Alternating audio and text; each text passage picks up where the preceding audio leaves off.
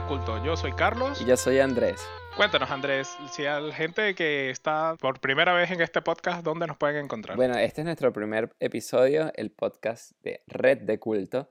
Nos pueden encontrar en Instagram, Twitter, Facebook y YouTube, en arroba Red de Culto. Muy bien, ¿de qué vamos a hablar hoy? Bueno, ahí tenemos varios temas. Queremos comenzar primero con un tema que a mí me tiene un poco, ¿cómo diríamos? Preocupado por el, el nivel de comentarios y el nivel de, de aceptación que tiene esta teoría. Y es que muchas personas en el mundo creen que la Tierra es plana. Pero como demasiadas. Uno podría creer, no, pero tal vez eso son en, sitios donde la gente no tiene acceso a educación, no. En verdad, personas que han ido al colegio, que en teoría deberían haber sabido de física, creen que la Tierra es plana. Yo creo que parte de por qué existe esa gente no es la falta de educación, sino más bien el sobreexposición a la información. Como ahora vivimos en, con la internet y el YouTube y, y todo esto, se ha perdido un poco eso de eh, que voy a buscarme a la persona que sepa porque lo ha estudiado y sabe el tema, sino simplemente pues ponemos un video y si nos gusta la persona, nos gusta cómo habla, nos creemos sus argumentos, sean válidos o no, y pues eso lo tomamos como lo cierto y no realmente algo que proviene de un estudio. ¿Crees que la gente ya no cree en las estructuras oficiales de información en las universidades, en los profesores y prefiere creer más en, en la gente que confirma sus teorías en Internet? Yo creo que es una cuestión de acceso, porque después de todo, tú no pasas todo el día en la universidad hablando con gente que ha estudiado, ni te miras el currículum de las personas con las que hablas. En cambio, la internet se da más como a esto de si me gusta, si me entretiene. También YouTube está pensado de una forma como de ofrecerte contenido que se alinee con tus creencias. Entonces, si comienzas a ver videos que te dicen que la Tierra es plana, YouTube te va a sugerir más videos de que la Tierra es plana y comienzas a crearte una matriz de opinión con tantos argumentos a favor y tan pocos en contra que llega un momento de que aunque alguien te diga algo que suena lógico y que está respaldado por hechos científicos, pues no te los crees, porque tienes tanta información en contra que es fácil rebatir ese punto. Claro, es que es muy interesante y bueno, no sé si la gente sabe cómo funciona el algoritmo de, de YouTube, lo voy a explicar rápidamente. Es un algoritmo de inteligencia artificial que está hecho para que la gente se quede en YouTube viendo videos. ¿Y cómo funciona? YouTube ve qué videos te gustan y te va recomendando videos que se parezcan a ese video. Y es lo que tú dices, Carlos. Si yo veo videos de perritos, me va a recomendar más videos de perritos. Si veo videos donde dicen que la Tierra es plana, me va a recomendar solo videos de que la Tierra es plana. Y obviamente va a crear entonces en mí como una burbuja informativa. Pero entrando en detalle, la Tierra es plana. ¿Crees que la Tierra sea plana? Ah, no. ¿Has logrado ver la curvatura de la Tierra? No. Ni siquiera cuando se vuela en un avión se puede ver que la Tierra es curva. Bueno, en un avión comercial, obviamente, si vuela en un jet de combate, sí podrías verlo, pero hasta ahora no, bueno, que yo sepa, a menos que seas un espía, no, no hemos volado en jets de combate. Aunque Elon Musk está preparando un viaje para la Luna. Sí, bueno. No, no tendré dinero suficiente como para pagarle a Elon Musk a que me lleve a la Luna a ver si la Tierra es plana. Bueno, hay gente que dice que en la Patagonia Argentina, como todo es tan plano, se puede ver la curvatura del mundo. Aunque yo creo que es más el efecto del sol que te hace ver como si fuera oh. curvo. pero que no. Bueno, hay un documental en Netflix que habla mucho del tema. Yo lo vi. Y lo que me quedó del documental es que la gente que cree que la Tierra es plana no parece ser como no, son científicos, no son personas que quieren en verdad descubrir la verdad, sino me parece que son personas que están buscando un grupo, pertenecer a algo. Y el tema de ser terraplanista es algo como que, ah, bueno, voy en contra de la corriente, soy especial y como soy especial y pertenezco a un grupo, me siento bien. Creo que eh, eso va más por ahí que en verdad intentar eh, rebatir las leyes de la física.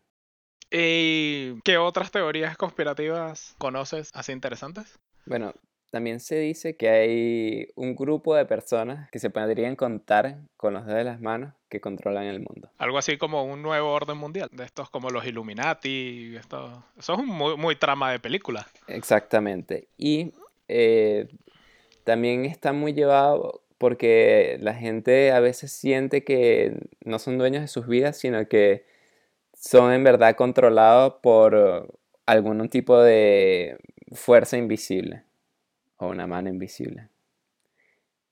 ¿Tú qué opinas de eso? ¿Crees que hay un orden mundial y que Bill Gates controla, controla nuestras vidas secretamente? Nah, yo no creo. Yo no creo principalmente porque cualquiera que haya trabajado en una empresa medianamente grande sabe lo difícil que es poner gente que está en el mismo edificio de acuerdo.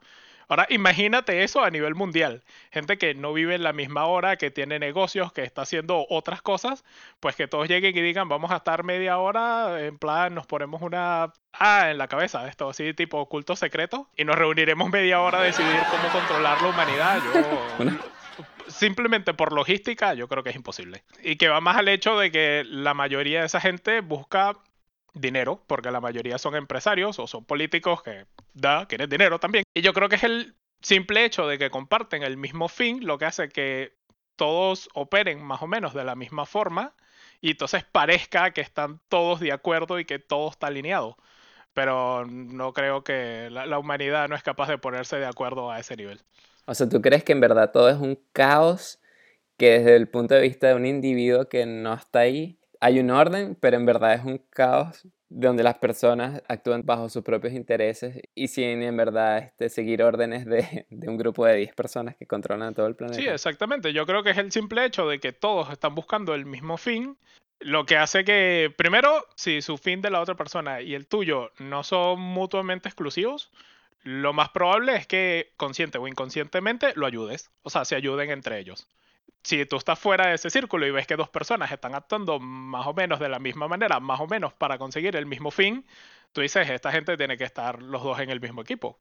Pero realmente no, realmente es más casualidad que, que, realmente se hayan puesto de acuerdo. Claro, que yo opino también como tú, porque yo tampoco pienso que automáticamente el tener dinero significa tener poder claro está que si tienes dinero puedes comprar influencias, tal vez podrías comprar cuotas de poder, pero no juro Bill Gates, solo porque sea uno de los hombres más ricos del mundo, significa que él va a poder decidir quién va a ser el presidente de un país. No lo creo y creo que en verdad el dinero te da influencia, pero no poder. Y tal vez la gente lo confunde, creen que porque si tienes mucho dinero, tienes mucho poder. No, no lo sé. Yo no, no soy esa teoría y más bien creo que lo que puede pasar también es que hay eh, cierto grupo de organizaciones o personas que se reúnen, que son poderosas pero es porque es lo que tú dices, siguen el mismo interés. Por ejemplo, los CEOs de empresas automovilísticas. En Alemania hay muchos, muchas empresas automovilísticas. Yo me imagino que ellos se reúnen semanalmente a jugar golf o a hacer cosas entre ellos y se han hecho amigos. Y obviamente entre ellos se, se pasan información y mantienen o sea, se ayudan entre sí y eso hace que la empresa automovilística alemana sea tan fuerte. Y me imagino que es así con, con todas las empresas. O sea, si, que los banqueros se reúnen entre sí, se hagan amigos y por eso entonces la gente cree que a ah, ese grupo de personas nos domina. Pero en verdad lo que hace es que tú te buscas gente como tú para que sean tus amigos y por eso es que creo que ellos andan, pero no creo que haya una, una, especie de organización central de dominación mundial. Pero volvemos a que eh, es el mismo, el fin, porque ellos se reúnen y hacen negocios para sacarle más ganancia a sus empresas. Pero no se reúnen a decir vamos a manipular a la humanidad con nuestros hilos de titiriteros aquí. Exactamente. Solo conseguir mejores productos, eh, buscar abarcar todo el mercado sin sobrecargar el mercado, pues cosas así. Hablando de Alemania, hay una teoría conspirativa que dice que Hitler en verdad no murió en la Segunda Guerra Mundial y que huyó a Latinoamérica y que se fue a Argentina. De hecho, vimos algo de eso en X-Men cuando Magneto va a Argentina a buscar a los que lo mantuvieron en el campo de concentración. O sea, eso también esa teoría también ha llegado a Hollywood y muchas personas, yo vivo en Alemania y muchas personas acá en Alemania dicen que muchos nazis se fueron a Argentina y a Chile, a Brasil a Sudamérica en general. Eh, ¿Qué opinas tú? ¿Crees que Hitler sobrevivió? Nah, yo no creo. Yo no creo porque, primero, ¿alguien ha visto a Hitler tomando clases de español?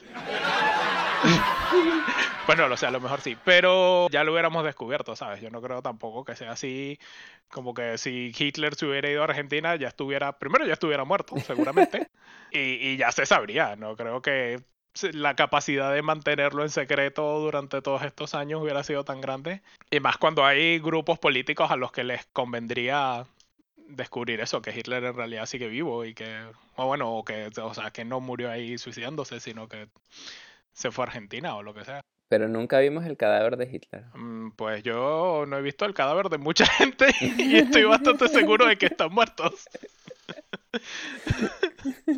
O sea, ¿no crees entonces que Hitler haya estado en Latinoamérica? A ver, puede que haya estado en Latinoamérica, pero lo que no creo es que se haya ido a, la, a, Latinoamérica en el momento cuando todos creen que, que se murió, sino que nada, o sea, es lo que, lo que dice la historia, que se suicidó.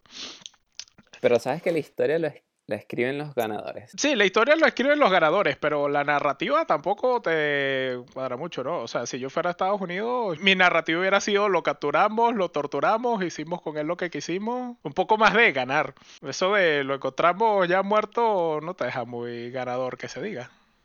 Exacto, porque no pagó al final por sus crímenes. Exactamente, no, para alguien que, mm, para un país cuyo lema es vamos a ir a impartir justicia, pues que la justicia se la haya impartido el mismo, no es una narrativa con la que yo me quedaría si pudiera elegir la narrativa final de algo. Tienes razón.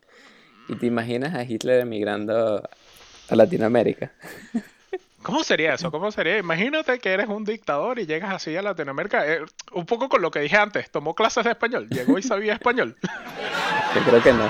Llegó pidiendo unas empanadas o algo, ¿o qué? o unas curricurs. Y le dijeron, che, aquí no, aquí no hay nada de eso, che. Bueno, pero eh, yo creo que Argentina sí ha tenido bastante influencia o algo de influencia de la cultura alemana. Eh, por ejemplo, la, la, salchicha alemana se come bastante en Argentina, o tipo alemana. Pero yo no me imagino a un Hitler en Argentina. Argentina para esa época era un país de primer mundo, se podría decir. Bueno, aquí un punto que deberíamos aclarar es que no somos ni historiadores ni nada por el estilo, somos ingenieros informáticos. Porque ya lo veo venir en los comentarios. Es que Hitler pasó yo no sé cuántos años en Argentina, del año tal al año tal y se reunió con tal. Aquí no somos historiadores. Y eso sería otra teoría conspirativa. De cómo los podcasts intentan hacerte creer que son historiadores, pero no. Bueno, pero es que nuestro podcast se llama Red de Culto. O sea, nosotros somos parte de las teorías conspirativas. Nosotros somos parte de lo que sea parte del Internet, que es de todo, así que somos parte de todo. Ah, ¿Te gustó? Significa que, claro, somos también parte del nuevo orden mundial. Así que también los controlamos. Bueno. Bueno, hablando de emigrar, eh, nosotros eh, nos conocimos en Venezuela, en Caracas, y ahora estamos viviendo en Europa. Carlos, cuéntame, ¿cómo ha sido tu experiencia de emigrar ¿En qué países has estado?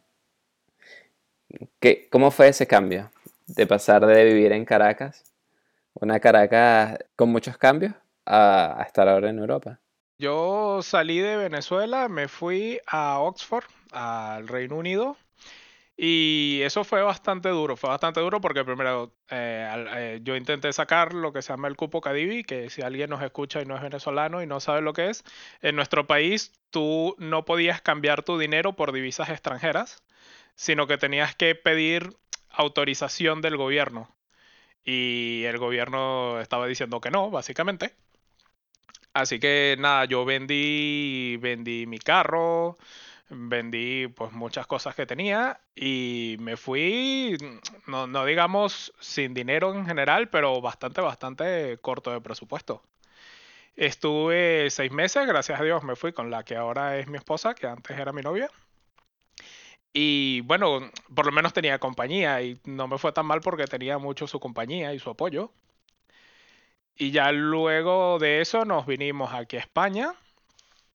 Ella consiguió trabajo, yo todavía no tenía permiso para trabajar, yo estuve seis meses sin poder trabajar legalmente. Y ya luego cuando cuando ya me legalicé y todo, pues sí, ya las cosas comenzaron a surgir, ya conseguimos trabajo, ya pudimos alquilar habitación y, yo creo que ya hasta ahora es bastante bien, pero al principio sí que fue bastante, bastante difícil. Pero fue difícil, o sea, porque hay muchas historias de que la gente eh, termina lavando platos en un restaurante haciendo millones de trabajos. ¿Cómo fue tu experiencia? O sea, ¿Te viste en la necesidad de hacer eh, trabajos que no estabas acostumbrado a hacer o cómo fue eso para ti? Mm, no, a ver, yo la verdad es que eso hay mucha gente que sí, que conozco muchas historias de gente que ha tenido que... No, no, tanto que lavar platos o esto, por, porque ver, porque trabajo es trabajo. Y realmente, o sea, no es como decir, ah, que lavas platos, qué bolas que lavas platos. No, o sea, si estás lavando platos y te pagan por ello, pues es un trabajo. Claro, todo trabajo es digno. Pero sí, y mientras sea pagado. Claro. Este si no es trabajo, es esclavitud. esclavitud. Pero, a ver, yo creo que si miramos todo lo que ha sido la inmigración venezolana, yo diría que me tocó lo mm, fácil, entre medio y fácil.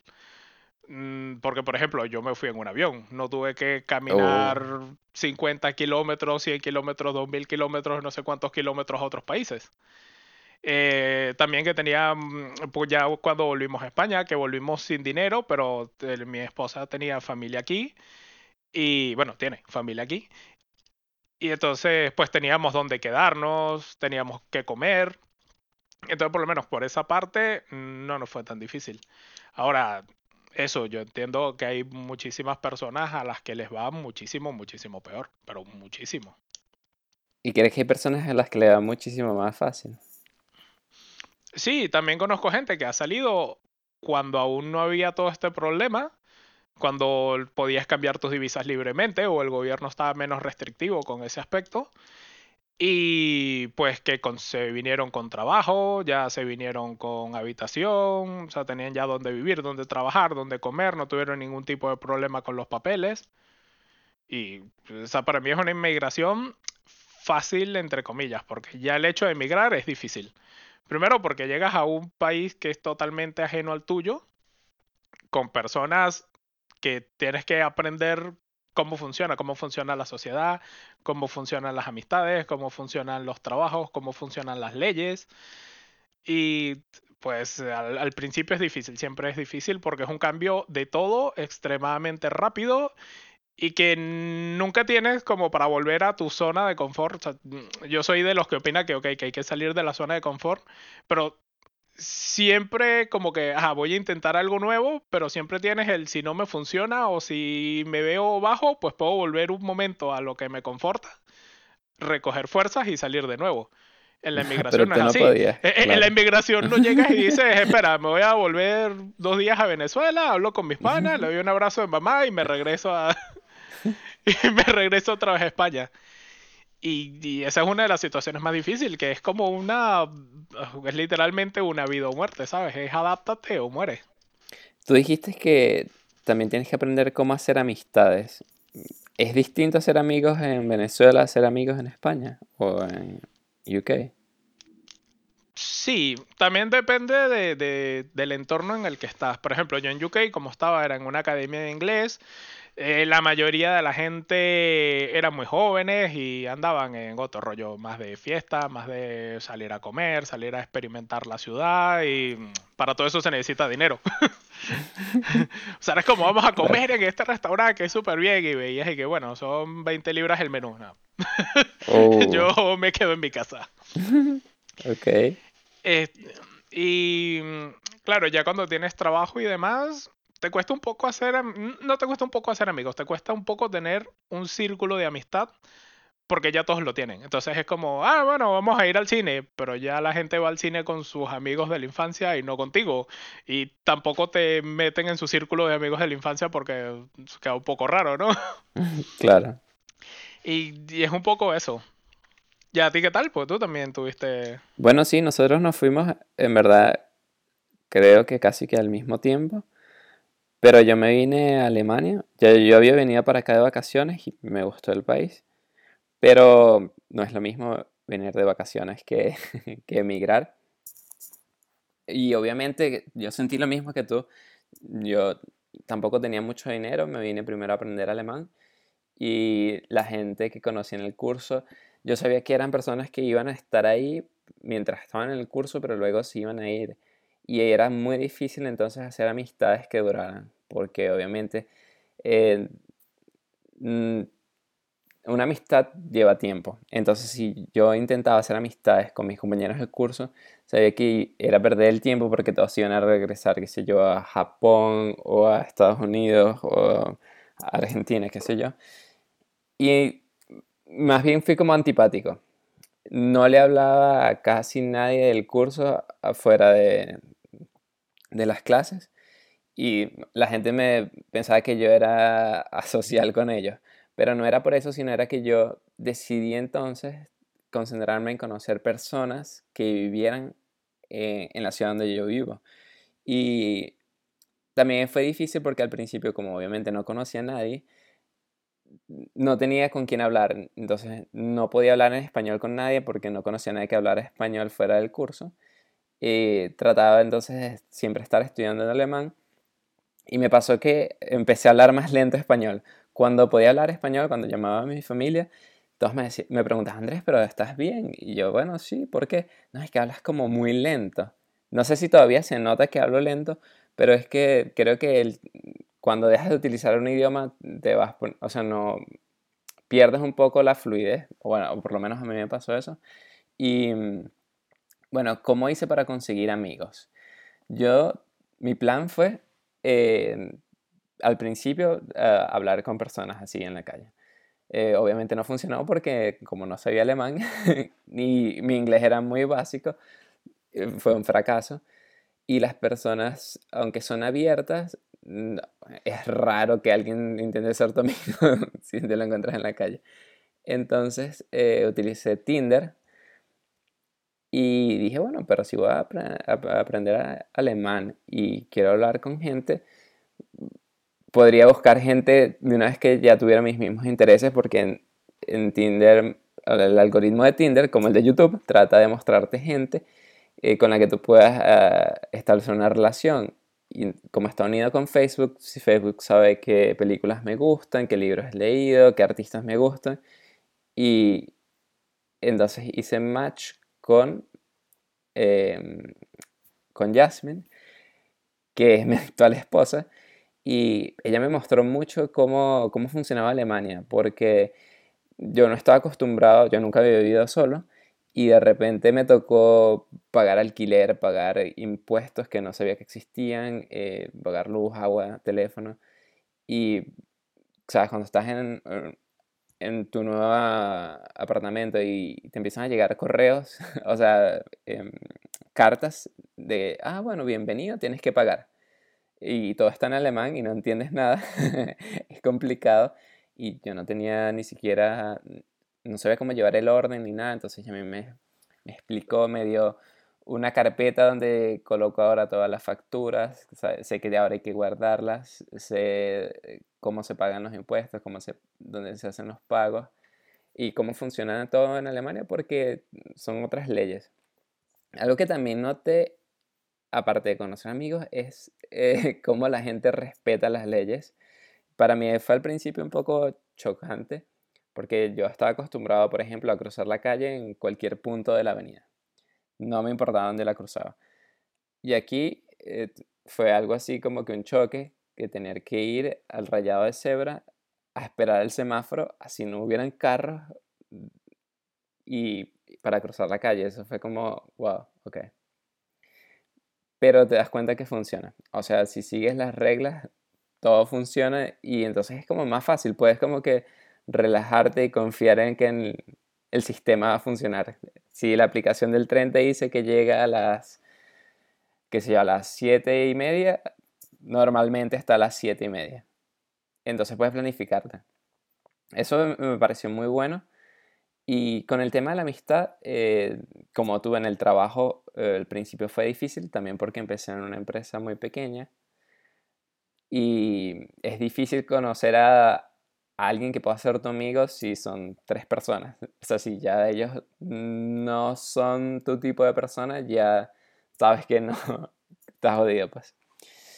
Y poco a poco, o sea, en el segundo trabajo sí ya fue más fácil, fui, pude hablar alemán más fluido, que eso también eh, fue para mí un problema, porque si no hablas fluido, entonces como que la gente no entiende los chistes y no, no es igual. ¿Sabes? Cuando estás hablando español. Sí, eso, eso también, por lo menos creo que eso es un problema para los latinoamericanos. Y es que nosotros nos gusta eso, nos gusta como ser joviales, así que nuestras conversaciones acaben en risas, con chistes y todo. Y por lo menos, bueno, no sé cómo sea, en alemán será como mil veces más difícil. Pero a, mí me pasaba que yo intentaba hacer un chiste y obviamente era un chiste venezolano y, toda la gente se quedaba como... ¿De qué estás de qué estás no hablando? ¿verdad? a ver, explícanos qué intentaste decir porque no entendimos nada. Pero a mí me pasó, o sea, me pasaba era cuando se le contaba a la gente que eres, eran mayores que yo. O sea, si eran de mi edad, normalmente entendía más o menos el chiste, pero si eran mayores que yo, no entendían nada. O sea, es como, ah, entiendo. Pero también es eso. O sea, tienes que agarrar como que la cultura pop de ese país para poder entonces decir el chiste y que ellos lo entiendan. Porque si dices como que un, un chiste pero basado en cosas que, que, no conocen, ya no, no se puede. Pero ¿crees que, que el Internet nos ayudó en nuestra inmigración? En ese sentido, porque en mi caso, por ejemplo, con Yasmin, nosotros compartimos nuestros gustos musicales pero no es porque a mí me gusta la música alemana ni ella la venezolana, sino porque había un punto en común, que era la música que viene de Estados Unidos. A ella le gustó el hip hop, la música electrónica, a mí también, y ese punto en común hizo que, ah, bueno, hiciéramos match. Eh, o también las series de televisión. Yo no veía series de televisión alemanas y ella no veía novelas venezolanas, pero veíamos Los Simpsons o El Príncipe del Rap. Y eh, ya podíamos hacer chistes de los Simpsons, del príncipe de rap, y como sabíamos de qué estamos hablando, era gracioso. Bueno, no sé cómo funcionará en Alemania. Aquí el problema es que todos tienen nombres distintos. Entonces tú dices el nombre de un personaje y aquí lo tradujeron de otra forma y ya no saben ni de qué estás hablando. Ah, bueno, claro. Es que tú porque estás en el mismo idioma, pero... Sí, pero... Sí, pero no. A ver, España habla español y Venezuela habla venezolano. dos idiomas distintos. De hecho, yo cuando hablo con gente en España hago el mismo esfuerzo mental que hablando inglés. O sea, oh. es como hablar otro idioma para mí. Claro, porque bueno, cuando yo empecé a ver Los Simpsons en alemán, obviamente tuve que adaptarme, las voces no eran lo mismo, pero cuando yo hablaba entonces de los personajes, como decía yo el nombre en alemán, sí sabían a lo que me refería. Pero en, español de España ya no se llama Homero, sino... Homer. Homer. Sí, oh. aquí, se llama Homer. Ok. Ya, con razón. Y entonces eso, que por lo menos los nombres de los personajes no sabía mucho. Aunque la internet te ayuda porque, primero, los smartphones son una maravilla para esto. Y es cuando alguien no entiende de qué estás hablando, pues le muestras una foto, le muestras un video, le muestras cualquier cosa y ya, ya tienen un punto en común del que pueden partir. También yo creo que la internet te ayuda. Yo, una manera que yo encontré de relacionarme con gente que le gustara lo mismo que yo es buscar los hobbies que yo tenía en Venezuela aquí y, buscar gente que hiciera lo mismo. Y encontré pues varios grupos de gente que se reunía que sí todos los miércoles o todos los viernes a jugar juegos de mesa, a jugar cartas, lo que fuera. Y, por ahí encontré un, poco de, de amigos o por lo menos gente con la que hablar de los mismos, de los mismos tópicos. Carlos, ¿te, pasó, ¿te pasó esto que a mí me pasó? Que es que la gente diferencia mucho aquí quién es mi amigo de quién es mi compañero de trabajo, mi compañero de jugar cartas, mi ¿sabes? Que te, ponen como que esa, esas distancias, no es que no somos amigos, nosotros somos compañeros de ir a jugar fútbol los miércoles. que es que, ah, ok, claro. Aquí no es tan, tan profundo eso, pero sí hay una distinción muy clara entre tu círculo de amigos, que es como lo que sería aquí tu cuadrilla o tu, eso, tu círculo de amigos, que son cuatro o cinco cuando es muy grande, que son con los que vas a todos lados. Ya eres el amiguero. Carlos, si tienes amigos, cinco. No, pero o sea, no, es que es un grupo de cinco personas Y esas son las cinco personas con las que haces lo que sea. Y luego entonces tienes los compañeros de trabajo con lo que te tomas una cerveza al salir de la oficina, pero es eso. Es el jueves al salir de la oficina te tomas una cerveza, pero se lo dices el viernes y no, ya el viernes no, porque ya el viernes ya salimos de la oficina y ya es fin de semana. Yo el fin de semana no quiero saber de ti. Ok. O sea, no te lo dicen así. Pero es que ya la gente tiene planes con su, con su círculo de amigos cercanos. ¿Cómo es que le dicen al, grupo de amigos de cinco? Eh, o de cuatro, o la cuadrilla. Ah, ok. Yo, no sé por qué dije la manada. la, cuadrilla es muy de, de, Pamplona, donde yo... Aquí en Madrid no sé si le dicen cuadrilla también. Ah, no, lo sé. Si algún madrileño me está escuchando, que nos deje en los comentarios cómo se le dice a la cuadrilla aquí en Madrid. Okay. Pero sí, se, hace una distinción. Yo creo que el venezolano no hace tanto esa distinción entre compañero de trabajo y amigo. O sea, si, si, si te cae bien en la oficina, pues el fin de semana te puedes ir a ver una película, pueden ir a tomar, pueden ir a ver el fútbol, pueden cualquier cosa, ¿no? Aquí es un poco como distinto, aquí es como de lunes a viernes somos amigos y soy domingo, a ver, que no quiero que suene a que, que, son mala gente ni si te he visto no me acuerdo, nada que ver. Pero lo son. No, no, sino que simplemente tienen otras prioridades. Sus prioridades sociales cambian totalmente y tú quedas desde, a lo mejor nunca fuiste el primero, pero eras el segundo tercero o bajas a quinto. Ok. Sexto. Bueno, a mí sí me pasó que en Venezuela yo nunca trabajé como tal, sino que hice una pasantía nada más. Y mis compañeros de trabajo allá, yo los sentía como mis amigos y en verdad terminaron siendo mis amigos también. Y si yo, o sea, si tuviera que contar a la gente que yo considero mis amigos, me yo podría decir que hay como, no sé, al menos 20 personas que podría nombrar que son amigos como la gente que, o sea, que podría entrar en el perfil de un amigo aquí en Alemania. Pero no, o sea, a mí me parece que en verdad mientras más amigos tengas, es mejor. Porque, no sé, eres más feliz. Bueno, o así lo siento yo. No sé qué opinas tú. O eres de esa gente que dice mejor tres amigos de verdad. O sea, a ver, siempre tienes tus amigos, lo, que en Venezuela serían tus amigos del alma, que saben que son gente que no te va a dejar mal nunca y que son casi muy cercanos a tus hermanos. Y gente que, a ver, yo no soy de esos de que no, para ser amigos, esto tiene que ser que llevemos un año hablando todos los días, si no somos compañeros o lo que sea. Si yo me llevo bien con alguien, no tengo problema en definirlo como amigo. Y, y al final yo, o al final son relaciones sociales que por más que sea, te llenan eso, te dan más felicidad, te hacen vivir mejor. Claro. Yo trato de no hacer esa distinción de todavía no has logrado llegar a a ser mi amigo. porque me pareció odioso. porque hay veces que una persona que conoces hace poco te puede ayudar más, tal vez porque está allí y conoce la situación, a alguien que es tu amigo del alma, pero está en, qué sé, en Chile. Tal vez te quisiera ayudar, pero nada más por la distancia, el horario, ya no puede hacerlo. Y hablando de amigos de antes, ¿crees que al emigrar perdiste amistades con personas de Venezuela que antes considerabas tus amigos del alma y ahora...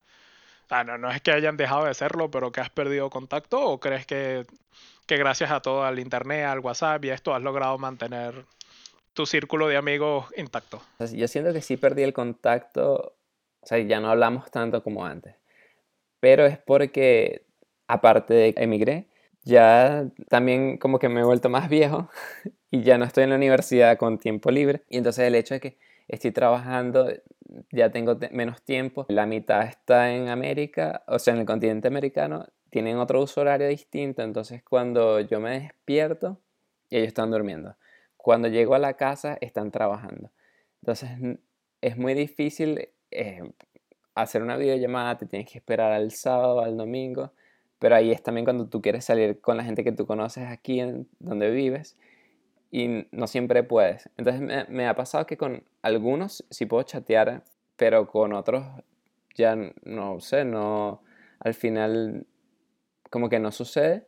Y también que no puedes, o sea, no puedes hablar en verdad con todo el mundo porque no harías más nada que solamente hablar con todo el mundo. Porque mientras que llamas a tu familia, hablas con tus padres, primos, primas, llamas a tres amigos, ya se te fue todo el fin de semana. Y solo llamaste gente. Entonces es, muy difícil. Pero vamos a hablar de mi fiesta de cumpleaños. A ver, cuéntale, eh, cuéntale a nuestra audiencia cómo fue tu fiesta de cumpleaños. Esa fiesta de cumpleaños, ahora que lo pienso, fue tan épica, pero en el momento fue tan rápido que no, no te das cuenta de lo épico que fue. Yo estaba enfermo, me dio una gripe ahí y no, una semana no fue al trabajo. Y de repente ya me dice, ah, este, pero tienes que estar bien para el fin de semana porque hay una sorpresa para tu cumpleaños. yo, pero qué sorpresa. Ya yo sabía que venía Luis, un amigo que vive en Estados Unidos. Eso ya era para mí muy fino que un amigo viniera a visitarme, pero no sabía lo que Jasmine tenía preparado. Claro, y, él no venía por tu cumpleaños, entre comillas, ¿no? Fue como, ah, tengo vacaciones que coinciden y, y, voy a estar, eh, es más un, voy a estar en Alemania para esa fecha. No, no te dijo como, mira, voy a tu cumpleaños. Exacto. Y yo siempre tenía como esa añoranza de, ah, me acuerdo cuando yo hacía fiestas con mis amigos en Venezuela, esas sí eran fiestas, pero lo que hacemos aquí no, no es tan divertido. ¿Sabes? Y, y siempre como que comparando, comparando las situaciones que, en verdad me parece que está mal comparar porque cada momento es distinto. Y bueno, entonces de repente llego a una casa y me encuentro que entonces ya estaban ahí eh, la hermana de mi novia, de mi esposa y, y un amigo del curso de alemán que tenía como en él como un año sin escribirla. y dije, no, no pensé que fuera a estar ahí. Y de repente empiezan a llegar gente que tenía seis meses sin ver, un año sin ver, y fue como, wow, no lo puedo creer. O sea... Sí, entre ellos su servidor, yo estuve ahí, lo Exactamente. Que de hecho yo siempre estaba como que, bueno, qué raro que no va Carlos, estamos tan cerca, pero a la vez se siente como que es difícil que cuadremos y de repente, por cierto, Carlos no me dijo que iba a ir, no. pero qué bueno. Claro, es que tú no lo sabías, pero tu esposa había estado planeando eso desde hace como un año. Nos había escrito un año antes, casi. De mira, el año que viene le vamos a celebrar la fiesta Andrés, así que lléguense. Lo cual, estuvo, lo, cual uno lo dice que, ¡ah, qué exagerado! Pues la verdad es que estuvo muy bien porque así nos permitió comprar los pasajes con tiempo, cuadrar el hotel. O sea, eso fue, fue, fue lo correcto haberlo hecho con tanto tiempo de anticipación. Claro, me imagino que así pudieran haber ahorrado dinero. Alemania tendría que ser, porque un venezolano, imposible. Un venezolano hubiera llegado tres días antes. Mira, que le vamos a celebrar la fiesta a este huevón, llégate. Y uno, como, eh, sí, ahora como consigo un pasaje, hotel. Que eso, eso me gusta, pero, o sea, me choca a veces cuando invitas a alguien en la oficina espontáneamente, mira, ¿quieres más tarde hacer algo? Hasta ahora, el 100% de las veces ha sido no. Hay que planearlo con, con meses de antelación. Pero volviendo a la fiesta. Para esa fiesta vinieron gente que conocí en la pasantía, que se pudo haber dicho, los conocí seis meses en el trabajo y llegaron, o sea, de vivir en España, fueron a, la fiesta y yo dije, wow, eh, ¿cómo tú entonces haces esa distinción? No, es que somos compañeros de trabajo. En verdad no, en verdad somos amigos. O sea, eh, a mí me parece que, que hacer esas diferencias, al final no sabes, o sea, yo lo dejo siempre abierto somos amigos y confío en que si seamos amigos, pues, ¿sabes? No, no tratar de decir, bueno, todavía no tienes el mérito suficiente para, para llegar. Pero esa fiesta me sorprendió demasiado y, que hubieran llegado tantas personas de tantas partes del mundo que dije, wow, se fajaron. Sí, fue épica. ¿Y sabes quiénes más son nuestros amigos? nuestra querida audiencia que está llegando ya al final del podcast. Uh, claro. Final del episodio 1.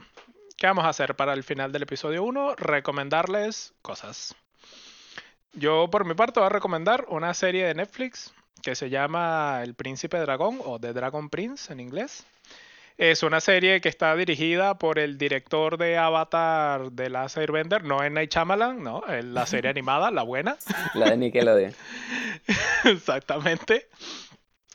Y mm, es, un poco como Avatar, también así como de magia y mística y demás, pero también toca unos temas sociales de, una manera, o sea, es como una serie muy inclusiva, pero bien hecha, una inclusión bien hecha, que me ha gustado mucho. ¿Qué es una inclusión bien hecha? Eso para nuestros amigos de Patreon en el, en el episodio especial discutimos cómo es una inclusión bien hecha. Ok, bueno, debemos recordar a la audiencia que tenemos Patreon también. Si quieren conocer más detalles de cada episodio, pueden suscribirse a nuestro Patreon. Lo vamos a estar anunciando también en nuestras redes sociales y vamos a también a irles mostrando poco a poco en nuestro Instagram y Twitter más contenido, más detalles de lo que quieran saber de nosotros. Por favor, escríbanos en la caja de comentarios o directamente al Twitter o Instagram sus opiniones. Estamos muy interesados. Leemos todos los comentarios y todos los comentarios van a ser respondidos. Mi recomendación. Bueno, para este primer eh, episodio del podcast, tengo una recomendación un poco, ¿cómo diríamos?, profunda.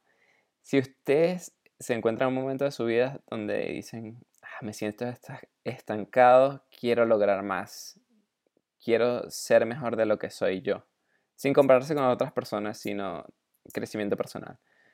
Existe un autor que, bueno, lastimosamente ya está muerto, se llama Jim Ron y tiene un video en YouTube que a mí me pareció muy, muy bueno. Se llama How to Take Charge of Your Life. Eh, está en inglés, pero tiene subtítulos en español y te explica con ejemplos muy sencillos cómo debes prepararte general, no importa tu profesión o lo que hagas, eh, cómo prepararte para en la vida siempre tener éxito y planificar tus metas. Está muy bueno, 100% recomendado. Y bueno, eh, bueno, estas son mis recomendaciones para el día de hoy. Em, de hecho, se nos escapó un temita por ahí que podríamos darlo como extra. ¿Qué dices, Carlos? ¿Tienes aire para, para un tema extra para el podcast? Porque es el primero. ¿O ya lo dejamos hasta acá? ¿De qué, de qué temas tienes en mente? Yo quería hablar de, de un tema relacionado con el cine y es sobre la película Matrix. Hay una teoría que me pareció muy loca y es que dice que Neo en verdad es una inteligencia artificial que se le incrustaron a un humano y que cuando Morfeo le da la pastilla en verdad lo que hace es que, aparte de activar, despertar al humano, activa el algoritmo de inteligencia artificial. Lo que dicen es que activan ese algoritmo y ese algoritmo está diseñado para balancear la Matrix. Eso no se ve muy bien en la película Matrix en la primera, pero en la segunda sí lo muestran. Y el, el arquitecto eh, de Matrix le cuenta a Neo que él no es el primero, que ya han habido seis más. Entonces ¿Qué dice eso? Que ya es un ciclo que usa la Matrix para em, rebalancearse a sí misma. Pero lo interesante de esta teoría es que hace ver entonces que Neo, en verdad, eh, esos superpoderes que se mostraban ahí, dar una explicación más real y menos religiosa, porque cuando yo lo vi al principio dije, ah, bueno, entonces Neo es un dios. Pero no, si fuera Neo en verdad una inteligencia artificial, entonces él pudiera ver de verdad las máquinas. O sea, porque no necesita los ojos. Y no sé, no sé qué opinan ustedes, no sé qué opina la audiencia, pero para mí esa teoría me dejó, como diría Carlos, flipando. Eso sí que nunca lo había escuchado. Yo había escuchado era que la Matrix en realidad tenía dos capas que era la capa que conocemos como Matrix, donde estaba Neo y todo, o sea, y la segunda capa, que era Zion y todo lo que era el mundo real, en realidad era otra capa por encima, que era como un, un fail-safe, en plan de si todo falla en la primera capa, pues se van a la segunda capa y aún ahí tienen el control, y que la Matrix puede tener n capas, y ser infinito. A lo mejor igual luego descubres que puedes salir de Zion y llegar a otro mundo y a otro mundo y a otro mundo y a otro mundo y nunca, nunca escapas de la Matrix. Pero ¿por qué la segunda capa es tan fail? O sea, pudieran haber hecho Zion un poco más bonito. que no es una cueva. Para que y te lo creyeras. bailamos reggae. Para que te lo creyeras. No estuviera Morfeo ahí con DJs. Diría, esto, esto no, se, ve- no se ve real. Ok, bueno, si ustedes tienen otras teorías conspirativas eh, o teorías sobre Matrix, creo que hay millones de teorías sobre Matrix. Sí, seguramente. Por favor, escríbanos en los comentarios. Queremos saber eh, qué otras teorías de Matrix tienen y saber eh, qué opinan de las recomendaciones. Si vieron entonces al final la serie que les recomendó Carlos o el video que les recomendé yo. O si vieron las dos, que pueden ver las dos, no tienen que decidir. Si tienen tiempo, véanlo todo. Si no, vea, si no, vean lo de Andrés, que les dirá cómo tener dinero para que no tengan que trabajar y así tendrán tiempo para ver mis recomendaciones, que son de cómo perder el tiempo. Exacto. el podcast va a salir todos los miércoles. Sin excepción, todos los miércoles va- van a tener un episodio nuevo del podcast. Así que ya saben, suscríbanse, denle en la campanita y escríbanos en los comentarios qué les aprecia. Muy bien. Hasta el miércoles que viene. Chao. Adiós.